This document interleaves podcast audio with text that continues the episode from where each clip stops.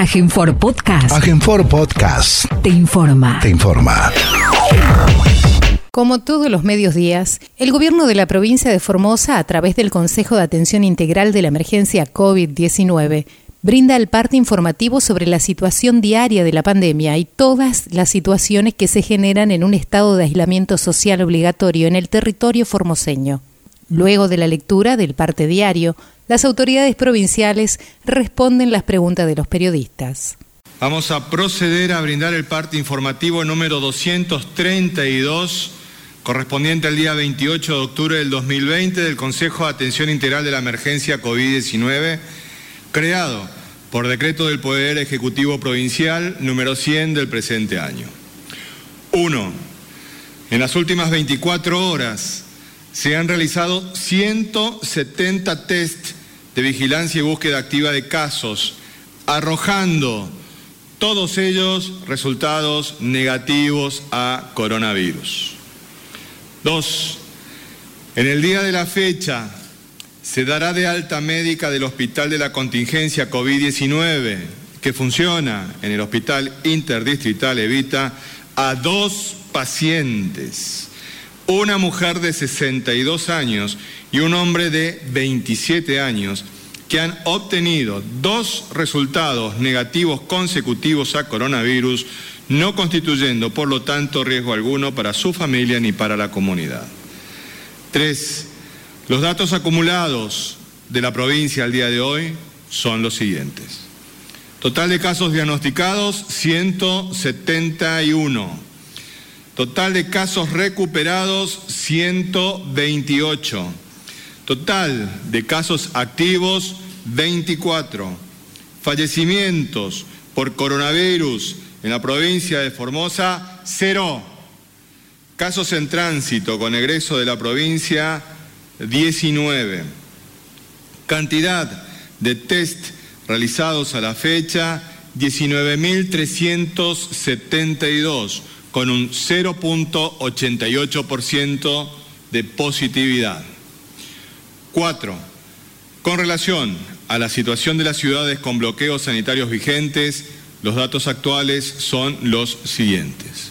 Clorinda, casos diagnosticados 39, casos activos 11, casos diagnosticados en julio 2, en agosto 7, en septiembre 10, en octubre 20 Personas en cuarentena de Clorinda, 62, 60 en Clorinda y 2 en Formosa.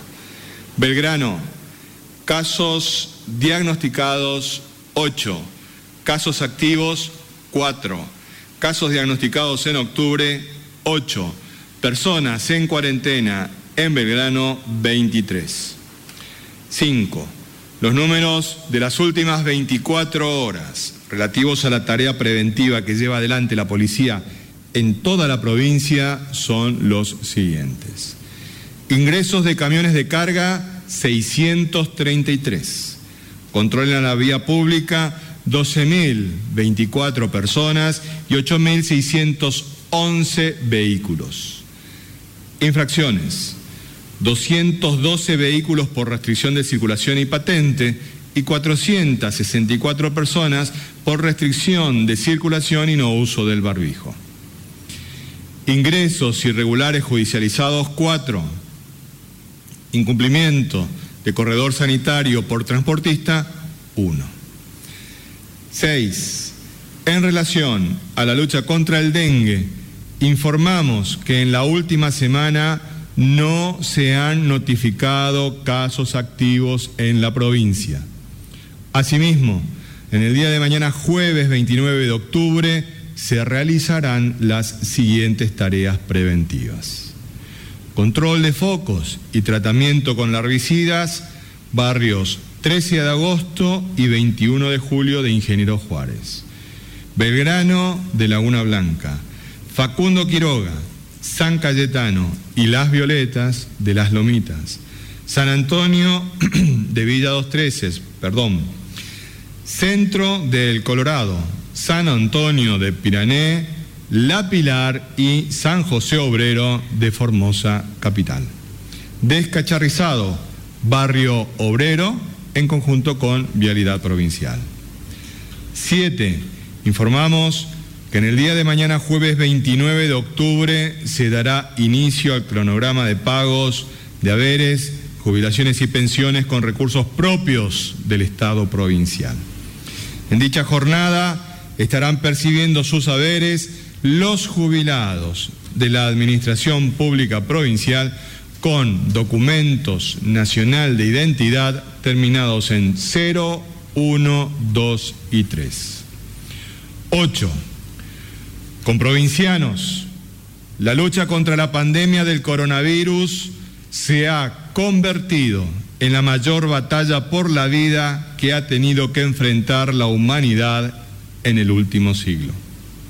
Y como tal, no es posible vencer desde el individualismo ni el egoísmo, ya que la mayor fortaleza que tenemos es dar batalla desde la solidaridad y el amor, tanto a la vida propia como amor a la vida de nuestros seres queridos y amor por nuestra comunidad. En este entendimiento valoramos las recientes palabras del Papa Francisco, que nos ha dicho que quien ama tiene la seguridad de que no se pierde ninguno de sus trabajos realizados con amor. Ningún acto de amor a Dios, ningún cansancio generoso, ninguna dolorosa paciencia. Todo eso circula por el mundo como una fuerza de vida. No bajemos los brazos, más unidos. Muy buenos días a todos y a todas. Queremos informarle hoy de una medida muy importante que ha sido el dictado de un decreto del Gobierno Nacional dentro del programa de asistencia de emergencia al trabajo y la producción, que lo, se lo conoce comúnmente como ATP. Este tema de los ATP es que han sido una de las herramientas fundamentales de nuestro gobierno para que el trabajador pueda percibir una parte de su salario, trabajador de empresas privadas, pueda recibir una parte de su salario a través de un aporte del Estado, dado el momento crítico que la mayor parte de las empresas argentinas tuvo que soportar fundamentalmente en el mes de abril. A partir de allí el ATP se fue extendiendo hasta el ATP 7, que es el que hoy está, que hoy rige, el que está vigente. Se fueron actualizando distintos montos, fueron saliendo algunos requisitos, pero lo importante también es que al ponerse en marcha en forma paulatina la rueda de la economía, es que las empresas cada vez necesitan menos del ATP y ya comienzan algunas a tener facturación que hace que puedan, comparada con la facturación del mismo mes del año pasado, ya puedan superar esta y puedan hacer frente a sus obligaciones salariales. Lamentablemente, como somos un país que tiene muchas particularidades en el sector empresarial, no todos abonaron el resto del salario a sus trabajadores. Y dentro de esos, eh, lo llamativo es que ya no lo podían abonar a partir del primer mes que no facturaba. Bueno, esto es realmente la responsabilidad social a la que nosotros siempre invocamos, de tal forma que todos seamos solidarios con el que menos tiene.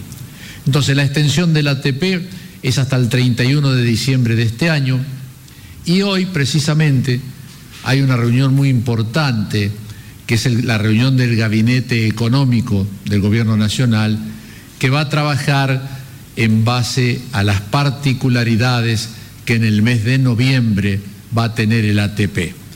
Recordemos que en el mes de noviembre el aporte mínimo, que es un sueldo mínimo vital y móvil, con esta suba que tiene en el mes de octubre, va a llegar a 18.900 pesos y el aporte máximo del ATP son dos sueldos mínimo vital y móvil, o sea, 37.800 pesos. Lo interesante es que también se incorporaría, mañana vamos a estar en condiciones de confirmarlo, 15 nuevas actividades consideradas críticas que no estaban siendo beneficiadas de la posibilidad de que sus trabajadores reciban el ATP, con esta incorporación podríamos ya tenerlo. Con respecto a las últimas cifras de un ATP que han dado a publicidad, es el ATP 6, es decir, la del mes anterior, alcanzó a 1.291.970 empleados. La totalidad de empresas alcanzadas con este beneficio son 124.160 y la inversión fue de 26.000 millones de pesos. Recordemos que a esta inversión, que es la inversión directa del monto de los ATP, se le deben sumar los fondos asignados a los créditos de tasa subsidiada con el mismo objeto, es decir, poder pagar parte de la nómina salarial que el ATP deja fuera. Y allí aclaramos siempre que las empresas que mantengan su plantilla de personal, por ejemplo, o que aumenten con nuevos puestos de trabajo, existe la posibilidad de que estos créditos a tasa subsidiada se transformen directamente en subsidios, es decir, un importe no reintegrable. Hoy también, a las 17 horas, se realizará el sorteo del Procrear por la TV pública, más de 42 mil créditos para refacción y microcréditos. Recordemos que estos son los créditos de montos menores, estos son créditos hasta 500 mil pesos, son créditos personales y los créditos hipotecarios de construcción y de ampliación que van desde un millón y medio de pesos hasta tres millones y medio de pesos. Esto se realiza hoy, reitero, a las 17 horas. Con respecto al procrear, también es bueno dar una noticia de que a esta hora aproximadamente se va a hacer vía Zoom una reunión entre las autoridades del Procrear y formoseños, bueno, gente de todo el país, pero formoseños que fueron eh, sorteados y que se les comunicó en un periodo preelectoral del año 2019 que habían sido beneficiados, pero esa situación nunca se regularizó. Recordemos cómo es la historia de los lotes Procrear en Formosa. 494 lotes el gobierno de la provincia dispuso al gobernador Infran su transferencia al fondo fiduciario del Banco Hipotecario allá en el 2014-2015. De esos 494 lotes, 160 pudieron construir su vivienda con los créditos Procrear. El resto de los lotes 200, repito, recién a fines del año 2019, en un periodo preelectoral, se decide un sorteo, se inscribieron más de mil formoseños y fueron beneficiados 220. Se les comunicó solamente por un correo electrónico, creo que inclusive algunos ya habían hecho algunos pagos, pero no se les ha formalizado todavía hoy. Entonces, esta reunión es importantísima. Las autoridades del PROCRAR lo que hemos solicitado es, en primer lugar, que formalicen las adjudicaciones y por lo tanto la compra del terreno, pero ver la posibilidad también a esas 220 familias de formoseños que puedan tener un crédito para construir su vivienda ya con la actualización de lo que se llama el programa Hogar, es decir, salir de la trampa de las uvas que luego se transformaron en UBI, no importa, pero que es un financiamiento que hace que está atada la inflación el crédito que a vos te dan. El crédito no era en pesos, sino en uvas. Las uvas eran originariamente la milésima parte del metro cuadrado de construcción que lo establece el Banco Central de la República Argentina todos los días. O entras en la página del banco y te dice, hoy la uva es tanto. Bueno, eso se actualizó, mejor dicho, por inflación y así le actualizaron el capital y las cuotas a los beneficiarios del crédito hipotecario. Hoy, quienes fueron beneficiarios tienen un problema tremendo. O sea, hoy hay un sistema nuevo, se llama hogar y la actualización mayoritariamente está dada por los aumentos de sueldo promedio en la República Argentina, lo cual creemos que sí hace pagable una vivienda con un crédito hipotecario. El anterior fue un gran negocio de bancos, fue un gran negocio que se nos pintó a los argentinos como la fórmula para reactivar la construcción. Iba a haber miles y miles de viviendas, que este sistema era exitoso en la República de Chile y lo traspasaron automáticamente a la Argentina en una conferencia de prensa nacional que dio el entonces ministro del Banco Central, el doctor Sturzenegger. Hoy resulta una cuota impagable y una deuda monstruosa de aquellos que los incluyeron en este tipo de crédito. Están recibiendo también hoy la ayuda económica individual distintos cooperativistas hasta completar los 3.526 asociados de 128 cooperativas formoseñas y nos han mandado esta foto. Nuestro saludo a estos compañeros cooperativistas. Para despedirnos, hemos recibido fotografías, en este caso están equipando un tráiler del consultorio móvil en el nuevo asentamiento El Sunchal. Muchas gracias, buenos días, saludos a todos y a todas.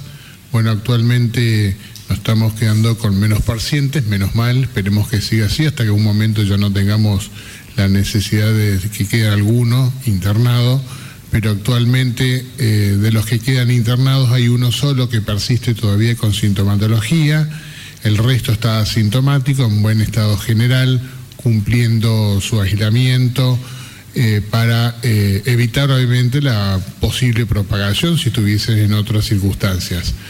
El, paciente que, el, paciente que está con síntomas el mismo que veníamos haciendo referencia los días previos. Estamos, habíamos comentado que había una apreciación de que hay una leve mejoría. Esa leve mejoría aún continúa, o sea, estamos eh, queriendo arrancar. Hay una necesidad un poquitito menos de oxígeno, o sea, aún la requiere, pero en menor cantidad, pero aún la requiere por lo tanto, como todavía la requiere, eh, va a continuar todavía en terapia intensiva para eh, su mejor control. El resto de las personas, como dije, están, eh, están bien, así que no requieren ninguna mayor atención más allá de los controles diarios básicos e indispensables en estas circunstancias. Así que estamos todos contentos, esperanzados que prontamente esas personas asintomáticas puedan eh, irse de alta en el transcurso de la semana, alguna de ellas, como ya ocurrió en estos días. Gracias.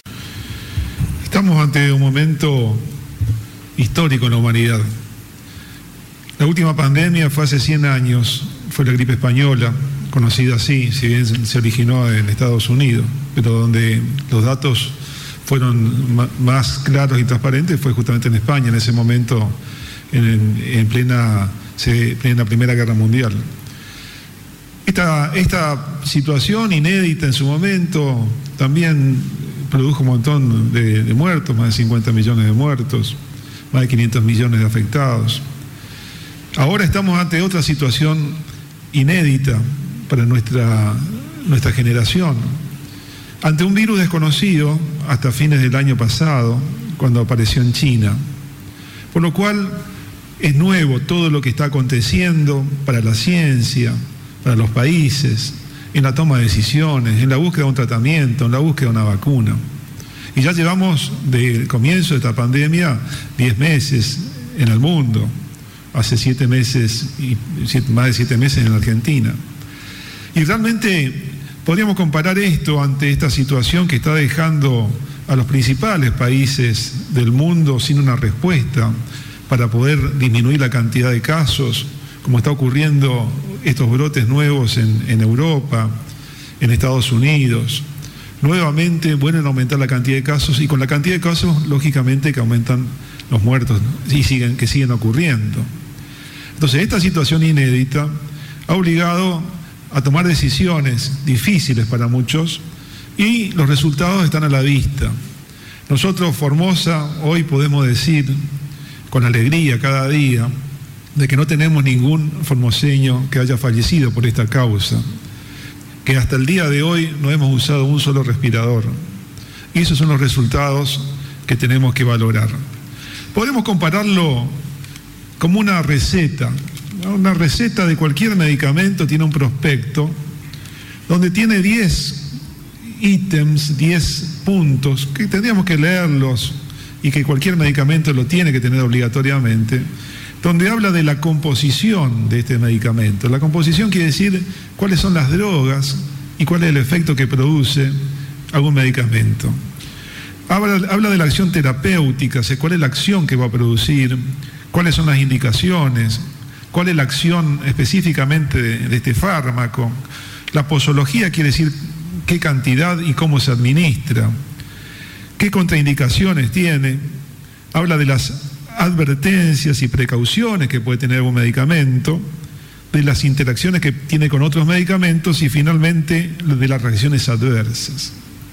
En, este, en esta enfermedad que hoy es la pandemia, podemos hablar de un medicamento que es único y producido en Formosa que es el medicamento antiviral anticoronavirus.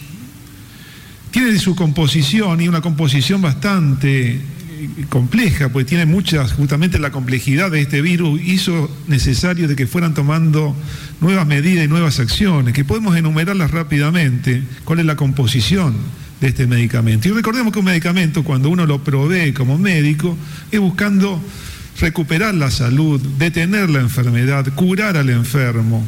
Ese es el tratamiento que como médico uno tiene siempre la necesidad y la, acción de poder beneficiar a la otra persona, de no producir ningún daño.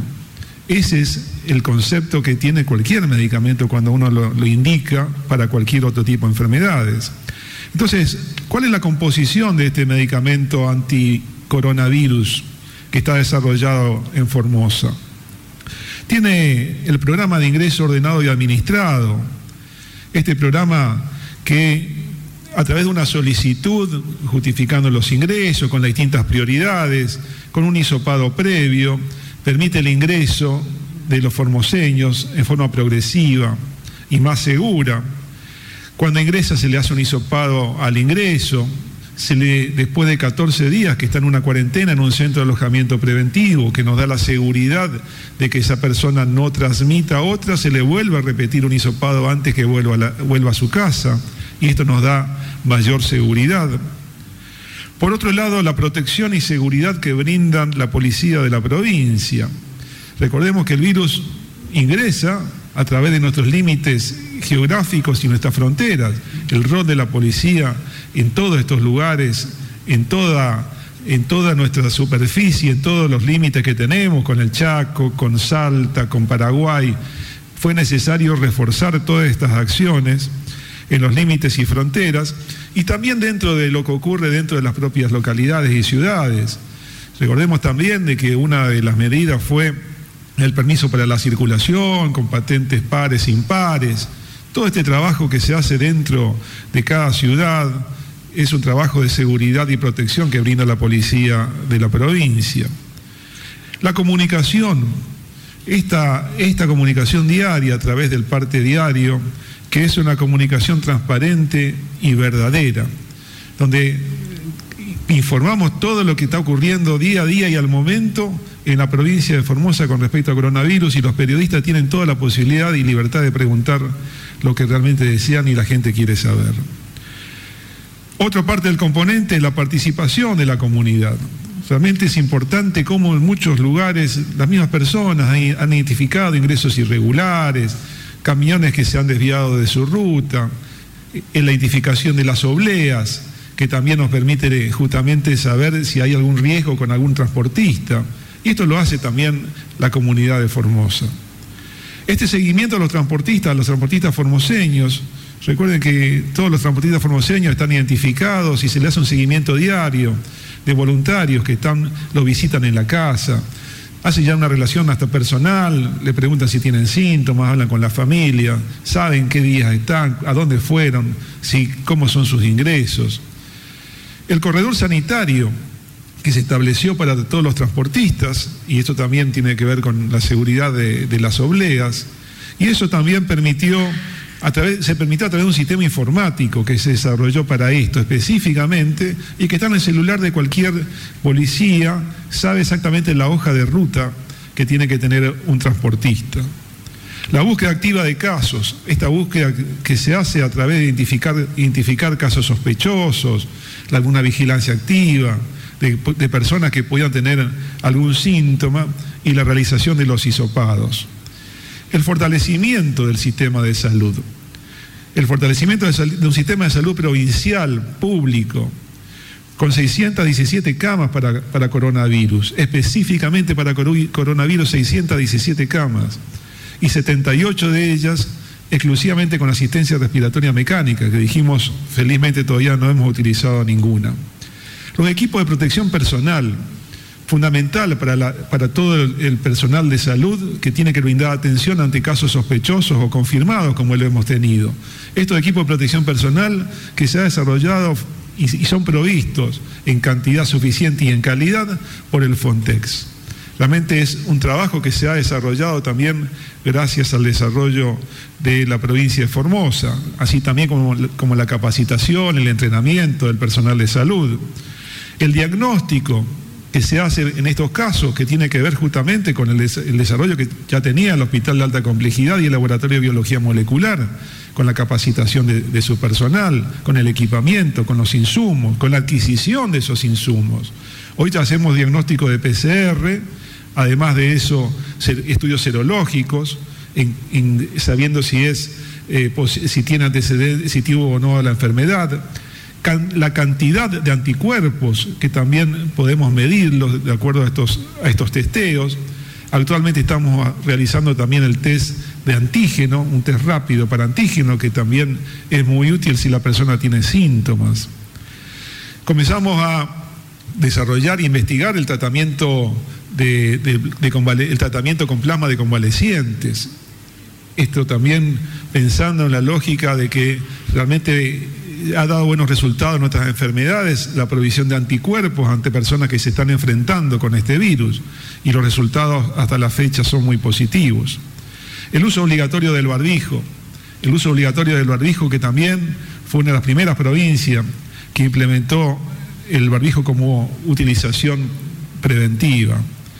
La promoción del distanciamiento social, del lavado de manos que hacemos diariamente, la reglamentación que se fue dando a través de los protocolos de las distintas actividades que se fueron permitiendo, la prudencia en las decisiones y toda esta actividad que se fueron realizando a través de, este Consejo Integral para la atención del coronavirus. Y decimos integral porque es una reunión que se da diariamente, presidida por el gobernador Gilles Frank, con todos sus ministros, donde se dan eh, información no solo de la cuestión sanitaria, que es la más importante, lógicamente, pero también a ellos se suman las cuestiones económicas, como recién informaba el doctor Ibáñez, las cuestiones de alimentación, de producción, las cuestiones de educación, Además de esto, recuerden que comenzamos en un momento donde también teníamos situaciones de dengue, que ahora nuevamente, con este clima tenemos que volver a recordar. Cuando comenzó esta pandemia estábamos también en una situación de epidemia de dengue. Tuvimos que enfrentar eso atendiendo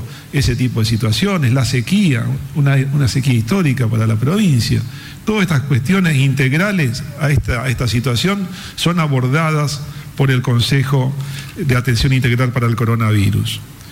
Lógicamente tiene su posología, que es su forma de imitación, y esta forma de imitación es diaria. Acá no, todos los días eh, se han, dado las reuniones, llevamos este parte del día, de la fecha con, decía, el, parte 200, 232, o sea que son más de 228 días, si mal no recuerdo, continuos de, de dar esta información, es una posología diaria. Esto es de todos los días y no sabemos por cuánto tiempo, porque todavía esto aparentemente va a durar más de lo que queremos. Las indicaciones para las personas que, realmente se daría este, este, este tratamiento son las personas que aman la vida, son las personas que aman la vida y aman al prójimo. Esas son las personas que tienen que ingerir esta dosis diaria para cuidarse y evitar toda la transmisión. Personas solidarias, que tienen el bien común como objetivo, personas que no se rinden, son formoseños de bien y que enfrentan esta adversidad con firmeza. ¿Está contraindicado para algunas personas? ¿Hay una contraindicación? Sí, algunas personas le puede hacer mal a las personas que son muy alérgicas, muy hipersensibles, que, que, manifiestan una alergia a estas medidas que son comunitarias y que son muy individualistas o son muy egoístas. Esas personas sí pueden tener efectos adversos. ¿Y cuáles son los efectos colaterales que tiene este tratamiento? Realmente lo vemos. Vemos la reacción de los medios. ¿Por qué la reacción de los medios a una provincia que está demostrando en el norte de la patria, a veces una provincia olvidada, estos resultados sanitarios? ¿Por qué? Si los resultados sanitarios que estamos, se están demostrando con este tratamiento, hasta ahora son los más efectivos. Efectivos, económicos, accesibles. Entonces, realmente vemos que esta reacción que está produciendo en algunos medios, sobre todo porteños, y también a eso se suman algunos parlantes también locales, hace que lógicamente no les importe quizás la vida de otra persona, no valora suficientemente al ser humano y el bien común. Y también los efectos colaterales, lógicamente que tiene un aprovechamiento eh, político, la impaciencia, lógicamente que también es un efecto colateral. Entonces, en este momento, donde estamos produciendo el mejor tratamiento por los resultados que estamos demostrando, tenemos que seguir manteniéndolo con firmeza, con solidaridad, pensando en el bien común. Y esas son las razones por las cuales seguimos pensando que esta receta que tiene hoy Formosa es la mejor para todos los formoseños. Del colegio Juan José Silva y otros colegios que se han sumado reclaman justamente eh, su acto de colación de fin de año y también plantean la necesidad de una despedida de forma presencial. Ellos argumentan que las instituciones educativas eh, poseen justamente polideportivos al aire libre donde se podría realizar justamente estos actos con un curso a la vez, con todas las medidas sanitarias y el distanciamiento social. La consulta es si ven viable justamente esta posibilidad. Muchas gracias. Ayer hicieron una consulta respecto del inicio de clases. Vamos por parte. Ya están queriendo la, la colación, el acto de colación. Vamos a ver el tema de las clases. Así que vamos por etapas. Ayer la consulta fue respecto del inicio de clases semipresenciales en zona urbana y en ese sentido el Ministerio de eh, Cultura y Educación nos informó, hubiera estado acompañándonos la subsecretaria de, Educación, pero tuvo que ir a atender justamente este tipo de cuestiones. La, el trabajo que se viene realizando es con los directores de los colegios secundarios, justamente teniendo eh, en cuenta esto que planteaba el compañero respecto de las fiestas, nosotros respecto de las clases. Eh, de la jurisdicción 5, los directores de la jurisdicción 5. Pero también atendiendo las características de el alumnado se trabajó con la escuela secundaria del el barrio Bernardino Rivadavia, que para mí sigue siendo lote 4, y con las autoridades del colegio secundario de la Nueva Formosa. Tanto los del circuito 5 como estos otros dos colegios tienen una población cercana, entonces no requiere el uso de los medios públicos de transporte, que es lo que en esta etapa queremos evitar. La idea es que algunos colegios tienen una matrícula muy importante. Por ejemplo, la escuela 88 del barrio República Argentina tiene más de 900 alumnos en su matrícula. Entonces es muy complejo organizar una semipresencialidad para semejante cantidad de alumnos. Por eso una de, las ideas que están trabajando es trabajar con el primer año y con el último año del colegio, cuál sería el sexto año en las escuelas este, comunes y el séptimo en las escuelas técnicas. Porque justamente ese aspecto es el último año que van a estar juntos Y es una etapa clave en la vida de todo adolescente que está alejándose de la adolescencia e ingresando a la este, juventud. Es un momento de decisión importante, ahí hay un, momento importante porque ahí va a empezar a definir qué eh, vocación continuar. Por eso se está trabajando al respecto. En este momento están teniendo, se hizo una reunión general con todos los directores de los distintos establecimientos. Estamos hablando de establecimientos del nivel secundario. Se está hablando en este momento en cada uno de los, de los, de de los establecimientos para organizar la modalidad de trabajo interno. Después van a tener que trabajar, una vez definida esa modalidad, con los padres, para poder tener como objetivo iniciar la semana entrante, ¿eh? las clases semipresenciales. Avancemos con eso y después vemos lo otro, que seguramente de alguna manera vamos a tener que buscar soluciones, porque la idea es que en este momento tan particular, tan especial, tenemos que buscar alternativas novedosas, nuevas, ante este escenario novedoso y nuevo que nos plantea el coronavirus, pero siempre teniendo en cuenta la posología que nos acaba de indicar el doctor Romero Bruno. ¿Mm? Siguiente pregunta, por favor. Buenos días, Alejandro Richard para LR8 Radio Nacional Formosa y LR20 Radio Nacional Las Lomitas. Me gustaría consultar sobre las situaciones actuales de, Clorinda y de Belgrano. Se viene hace varios días ya que no hemos tenido ningún resultado positivo. Quisiera saber si se mantiene el tema de la circulación comunitaria. Y hay un número, ayer eran 49 personas en Clorinda haciendo la cuarentena entre Formosa y Clorinda, hoy ya son 62 son 13 más y 3 más en Belgrano. Quisiera saber ese número, la diferencia. Gracias.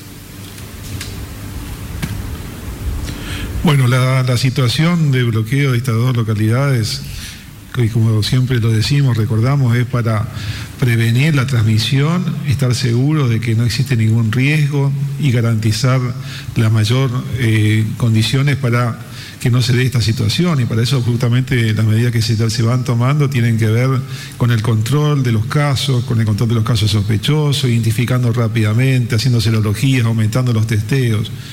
En la localidad de Belgrano particularmente, bueno, una de las personas que se va de alta el día de la fecha fue una de las primeras, fue la primera persona que se diagnosticó, la mujer que se informaba.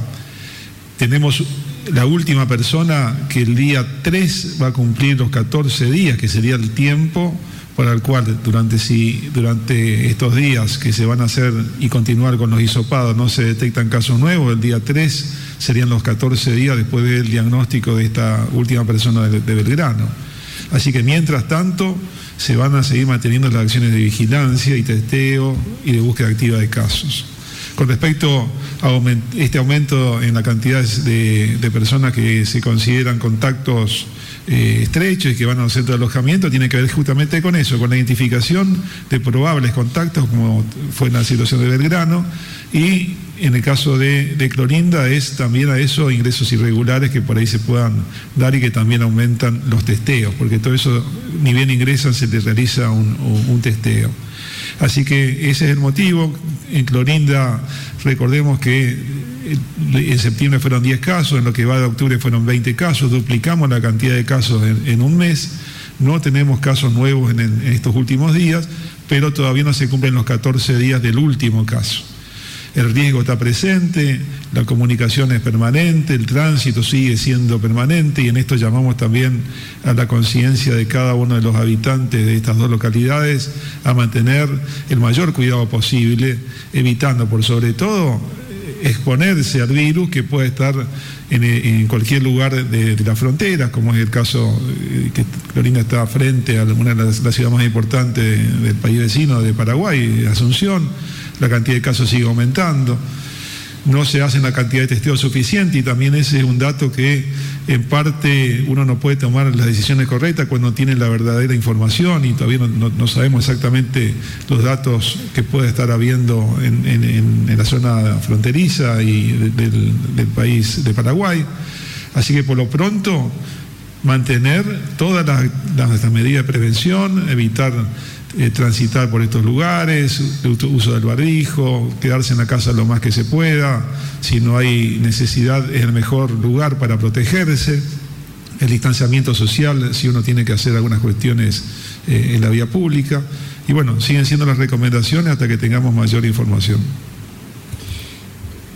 Gracias, eh, doctor. También debemos señalar de que eh, hay casos de ingresos humanitarios, eso no ha cesado en ningún momento eh, de ingresar a la provincia, por más que están los mala onda que dice está todo cerrado y bueno, etcétera, etcétera, etcétera. Em, queremos agradecer a los muchos y muchas este, eh, oyentes y televidentes y videovidentes que nos han hecho la correcta aclaración de que este ministro, que recordamos que es de gobierno, no es de educación, dijo la escuela 88 de la República Argentina y es la 87. ¿eh? La 87, la 88 me dicen de que es de Pirané. Gracias a todo esto. Bueno, también nosotros por ahí tenemos, eh, nos agarra algo de inflación y nos subimos un numerito, ¿no? Hay tantas notas ahí en los diarios que inflan los números de la gente que hay, así que bueno, no importa. No es 88, yo lo asumo y lo reconozco, otros no, no son 88, son 87, la escuela 87. Siguiente pregunta, por favor. Buenos días, Nataniel Cáceres del grupo de medios TV Hoy, CNN Radio en Formosa. La consulta a quien corresponda. Esta mañana hablamos con una representante en la Argentina de Amnistía Internacional y nos señaló que debido a la cuestión de los varados solicitaron informes o pidieron a través de una carta informes respecto del ingreso administrado a la provincia. Quisiéramos saber si esa solicitud llegó y si la van a responder. Muchas gracias. No ha recibido el gobierno de la provincia hasta el momento ninguna comunicación, al menos yo no tengo conocimiento ni ha sido informada en las reuniones del Consejo de Atención Integral de la Emergencia, pero a la Amnistía Internacional siempre le hemos contestado. Hemos contestado, pero infinidad de pedidos de informes que nos han realizado, pero cantidades de informes, así que no uno más que, contestar, y máxime cuando eh, existen los elementos, las razones y la información adecuada. No tenemos nada que ocultar, nada, todo está a la vista, todo está a la vista.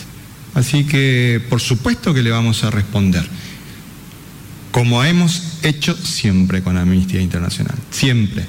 No hemos dejado absolutamente nada por responder. Ni a Amnistía ni a otros organismos eh, de, las mismas características ni a organismos internacionales. Nunca hemos dejado de responder. Siguiente pregunta, por favor. Buenos días, Leonardo Fernández Acosta del Diario Comercial. Ministro, bueno, tiene que ver con la pregunta anterior del colega. Este pedido que ustedes no han recibido todavía puntualmente tiene fecha del 22, pero quizás no haya llegado. Lo que dice Amnistía Internacional Argentina puntualmente eh, creo que son los mismos planteos que tiene la prensa nacional y que tiene la prensa local a nivel del conflicto o la crisis que se, ha producido con los varados, con este ingreso administrado. Tiene que ver un poco lo, que hablaba también el doctor eh, Roberto Bruno, de por qué la prensa eh, puntualiza en esta cuestión, digo, el principal problema, talón, talón de Aquiles, que tiene un excelente resultado en cuanto a salud. Digo, un poco para aclarar que quienes estamos tratando de que esto se resuelva o se resuelva al menos en el, plazo más corto posible, no estamos en contra del resultado que es muy bueno que tiene Formosa respecto al país.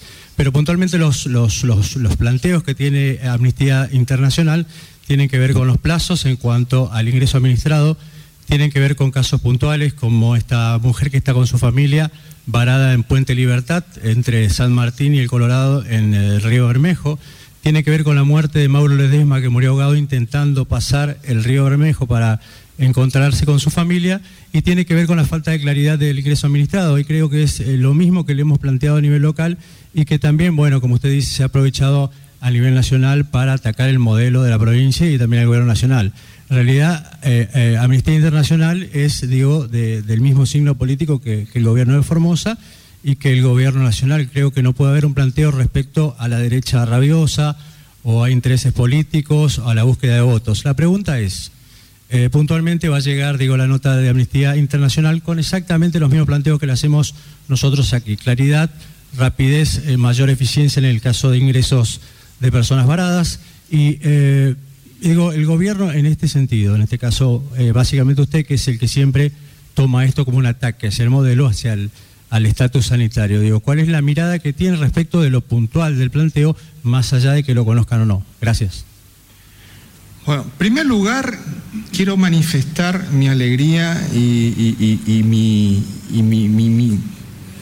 orgullo que siento. No solamente porque hoy coincidimos en el mismo color de remera, la verdad es que me siento muy feliz, sino también porque por fin reconoce de que es un éxito el resultado epidemiológico que tiene la provincia de Formosa. Y viniendo usted, la verdad es que eso es un hecho inédito en la historia de Formosa. Así que eso me parece que es de aplaudir, de aplaudir. Con relación a lo que usted nos señala, mire, yo confío en lo que la memoria suya puede hacer, pero yo soy funcionario, no soy periodista. Soy funcionario del gobierno de la provincia. Por lo tanto, no es lo mismo que usted diga eso, que puede equivocarse quizás no en, el, en la sustancia, pero sí en la, en, la palabra o en, la, la letra de lo que usted señala con la comunicación de amnistía, pero yo no me puedo dar ese lujo de tener ese margen de eh, poder errarle. Por lo tanto, vamos a esperar la comunicación de, la, de Amnistía Internacional, a la cual usted le da mucha relevancia que sin lugar a las dudas las tiene, por supuesto. Cuando tengamos esa comunicación, la eh, vamos a evacuar como corresponde, con toda, con toda comunicación, pero no puedo dejar de señalar la felicidad que me, me embarga de escucharlo, reconocer de que el modelo formoseño ha brindado una respuesta sanitaria adecuada y que en este momento la provincia de Formosa sea la única provincia que tenga menos de 200 casos en el país y ningún muerto. Eso es importante. La verdad es que el modelo formoseño ha brindado una respuesta que a la derecha le molesta. Lo de amnistía no, no, entiendo cuál es la vinculación que pueda tener de signos políticos, porque es una organización no gubernamental que se manifiesta justamente independiente de cualquier eh, señalamiento de estas características. Por eso no, no, logro eh, interpretar eso. Pero más allá de estas cuestiones, daremos la respuesta que correspondan, que fundamentalmente también están dadas para que el pueblo de Formosa pueda continuar manteniendo este estatus sanitario que usted acaba de reconocer como exitoso y no es el talón de Aquiles. Nuestro estatus sanitario es la fortaleza, es nuestra fortaleza, no es nuestro talón de Aquiles. Siguiente pregunta, por favor.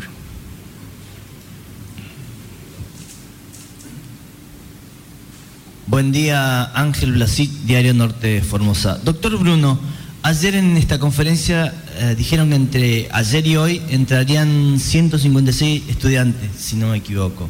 La primera tanda, ¿cómo están los chicos y dónde fueron a cumplir la cuarentena? Gracias. Sí, eh, se está dando el ingreso justamente de estos estudiantes de distintos lugares. Eh, todos los que están ingresando, una gran mayoría presentó hisopados algunos otros resultados de, detección de antígenos también, dentro de las posibilidades, algunos no lo pudieron hacer, igualmente se están haciendo todos los hisopados al ingreso. Los resultados los vamos a tener en el transcurso de la tarde y mañana.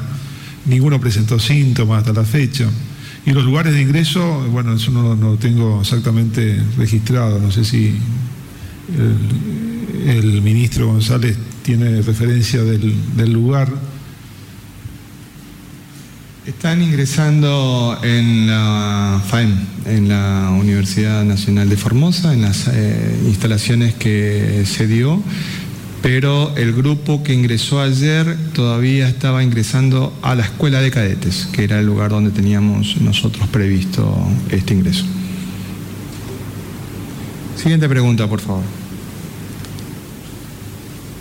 Buenos días, José Villarruel para Canal 11, para el Noticiero 11. La pregunta para el doctor Romero Bruno en este caso. Doctor, recién describió muy bien en parte la estrategia sanitaria que ha tenido la provincia y que ha dado verdaderamente muy buenos resultados.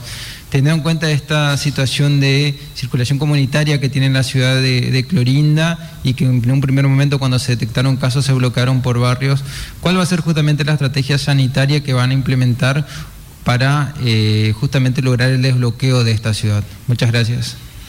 Bueno, lo que comentamos recientemente, esto se, se va a continuar haciendo hisopados eh, en distintos lugares, distintos barrios, tomando lo que llamamos un muestreo. Un muestreo es, no se puede hisopar a todas las personas, entonces lo que se hace es seleccionar a algunas personas, sobre todo las que tienen mayor actividad dentro de la casa, que son personas habitualmente más jóvenes.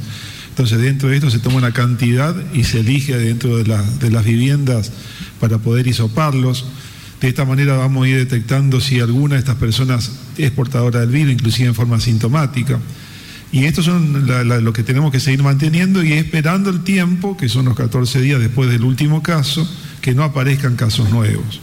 Realmente en, en cualquiera de las dos situaciones, eh, tanto y más, más que nada eh, en Belgrano, esta situación de, de, decir de que tenemos circulación comunitaria es cuando no identificamos de dónde está la fuente del contagio, cuando hay una persona que da positivo y no sabemos de dónde se contagió. Recordemos que los contagios más importantes son de las, personas que ya ingresan fuera de la provincia con algún virus, la persona que es un contacto estrecho, es el segundo paso, y el tercer paso es cuando uno se contagia y no sabe de quién o de dónde. Entonces, en ese lugar a nosotros nos hace presumir de que existe una circulación comunitaria. Entonces, lo que se hace es justamente esta medida preventiva y lo que vamos a mantener es la cantidad de testeos como para poder tener una mayor claridad de esta situación. De no existir casos positivos en los últimos días y lógicamente que la medida sería el, el desbloqueo. Nos están informando de que muchos de los alumnos que ingresaron, de los estudiantes que ingresaron del día de ayer de Corrientes, eh, de cómo estaban los estudiantes, nos están informando que en este momento varios de ellos están rindiendo vía internet, o sea, llegaron ayer y hoy ya están en el salón de estudios a partir de las 6 de la mañana rindiéndole exámenes parciales. Por lo tanto, están continuando y muy bien. Eso es para agradecer a los compañeros que están trabajando en relación a las redes sociales, también nos informan eso. Nosotros, como todos los días, queremos mantenerlos informados y hubo una pregunta que no nos la hicieron, pero yo se la voy a transmitir al doctor Ibáñez, porque me parece que es muy importante que todos conozcamos. Entonces, como hoy nos tuvo esa pregunta, le transmito. Doctor Ibáñez, ¿tuvieron ayer reuniones con este, los empresarios gastronómicos para avanzar en la apertura de la actividad? Sí, efectivamente, ayer realizamos la reunión que les habíamos comentado, en este caso con representantes de las cámaras empresariales, eh, relacionados con el rubro de la gastronomía. Ustedes saben, el día lunes nos reunimos con los trabajadores del sector, los compañeros trabajadores de la UDGRA, una reunión muy positiva, igual que la de ayer, pero los trabajadores realmente nos sorprendieron, nos sorprendieron por el, el nivel de conciencia que ellos tienen, de que la vuelta a la actividad no va a ser nunca más la misma como era antes y que hoy necesitan fundamentalmente, en primer lugar, y ya lo iniciaron conjuntamente con algunos empresarios, la capacitación de sus afiliados para cuidar su salud, cuidar la salud de su familia, cuidar la salud también de los dueños de los lugares donde ellos trabajan y fundamentalmente la de las personas que asistan, la de los clientes normalmente como le llaman. Ayer nos, nos reunimos con los empresarios, nuestra idea fue siempre ir en forma mancomunada estos tres sectores, trabajadores, empresarios de la gastronomía y el Estado provincial, para ver la posibilidad de una apertura de ese sector, la posibilidad de implementar posiblemente una etapa de una muestra, a ver cómo en la práctica podemos hacer esto. Hay protocolos tanto de los trabajadores como protocolos también del sector empresarial y pulir sí aspectos operativos, los aspectos operativos de cómo sería dentro de un salón, cómo sería en la vereda, qué cantidad de personas pueden asistir, cómo van a ser atendidas. Hablamos también de la trazabilidad, un tema que hablamos también casualmente con los propietarios de los microbuses y de las empresas de colectivos, que tal vez antes no era necesario hacer una planilla de pasajeros. Aquí no se trata de controlar a las personas, se trata de saber si aparece un caso positivo de coronavirus con quién estuvo esa persona en los días anteriores. Ejemplo, si vino en un microbús, por ejemplo, de Ingeniero Juárez, ejemplo, si estuvo almorzando aquí en el restaurante de la 25 de mayo, bueno, en qué mesa, con quiénes estuvo y quiénes estuvieron cerca. Lo mismo se utiliza ya eh, en vuelos aéreos, nacionales e internacionales, se trata de identificar a las personas. Porque fíjense en los hechos concretos. Se abrieron los vuelos aéreos, el primer caso de una persona infectada a Ushuaia, sabiendo ella que estaba infectada, subió al avión con una desaprensión total. Y el segundo caso, y más grave, el de Posada de antes de ayer. La persona tenía un PCR positivo, él sabía que tenía coronavirus, se embarcó. Llega a Posada, cuando bajan le hacen un control rutinario, coronavirus. 57 personas del avión, más los trabajadores de aerolínea que lo asistieron. Es decir, hay personas que no tienen responsabilidad social en estos momentos. Por eso nosotros tenemos que tomar conciencia todos, repito, los trabajadores de la gastronomía, los empresarios gastronómicos y el Estado, quien hoy tiene la responsabilidad de llevar esto adelante. La reunión fue muy buena. En el día de hoy, en este mismo lugar, porque ya nos juntamos todos, vamos a hacer una reunión ampliada, la gente del sindicato, los dueños de los negocios que asistieron ayer, con el presidente de la Cámara a la cabeza, y nosotros del Estado provincial, a ver si sí consensuamos en forma definitiva una prueba. Es decir, paso a paso, como decíamos Taza, paso a paso. Si vemos esto, una prueba, nos juntamos nuevamente, evaluamos, vemos los problemas que podemos tener en la práctica, para después sí, posiblemente, una apertura mayor de este sector que estamos muy conscientes de que la está pasando muy mal, de que hay trabajadores que reciben el ATP, hay otros que no. Desgraciadamente son los que no están en blanco.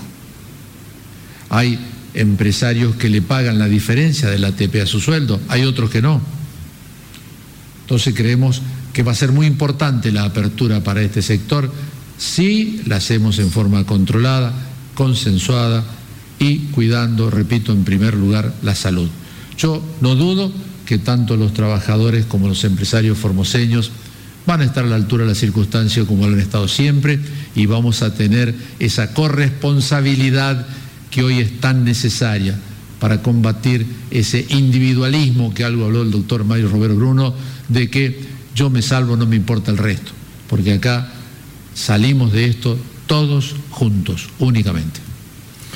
Gracias, doctor. Y como todos los días queremos mostrar la buena gente de Formosa que cumple, que se respeta así, pero también...